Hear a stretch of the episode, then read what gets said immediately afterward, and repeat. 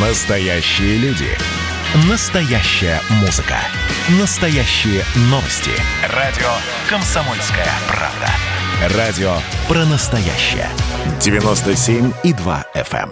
эм. Здоровый разговор. Всем привет! Это «Здоровый разговор» в эфире Баченина М. Чем ожирение отличается от лишнего веса? Конечно же, весом, а точнее количеством килограммов. Но это еще не все. Ожирение – это заболевание, которое способно значительно сократить продолжительность жизни. Ожирение – это хроническое заболевание, которое характеризуется избыточным накоплением жировой ткани в организме. Оно требует пожизненного лечения, пожизненного контроля для того, чтобы снизить риск развития тяжелых сопутствующих заболеваний, увеличить продолжительность и улучшить качество жизни. В отличие от лишнего веса, ожирение – это диагноз. Оно может привести к другим серьезным заболеваниям. Но как человек может понять, что у него ожирение? Диагноз ожирения ставится на основе расчета индекса массы тела. Он равен массе тела в килограммах разделить на рост в метрах в квадрате. Например, масса тела человека 60 килограммов, а рост 165. Нужно 60 разделить на 1,65 в квадрате. Этот метод нельзя назвать совершенным методом диагностики ожирения. В расчетах, например, не учитывается мышечная масса, поэтому у некоторых спортсменов, не имеющих ожирения, может быть высокий индекс массы тела. Точно определить степень ожирения способен лишь доктор. Но высокий показатель, рассчитанный пациентом в домашних условиях, может стать поводом обратиться к врачу.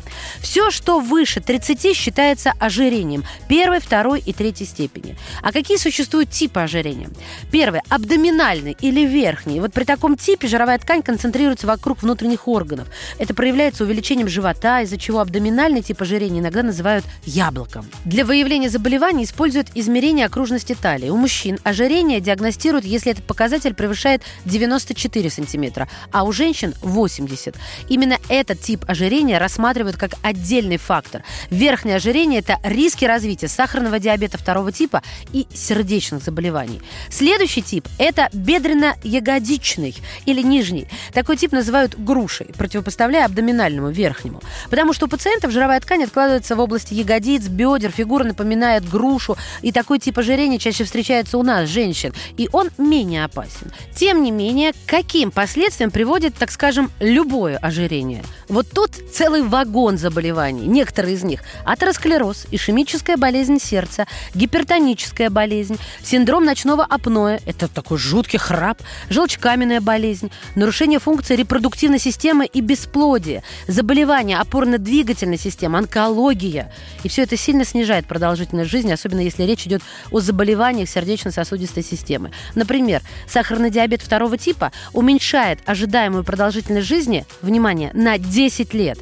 Почему же возникает ожирение? Серьезно? Есть еще те, кто этого не знает? Тогда рассказываю. В основном ожирение развивается из-за положительного энергетического баланса.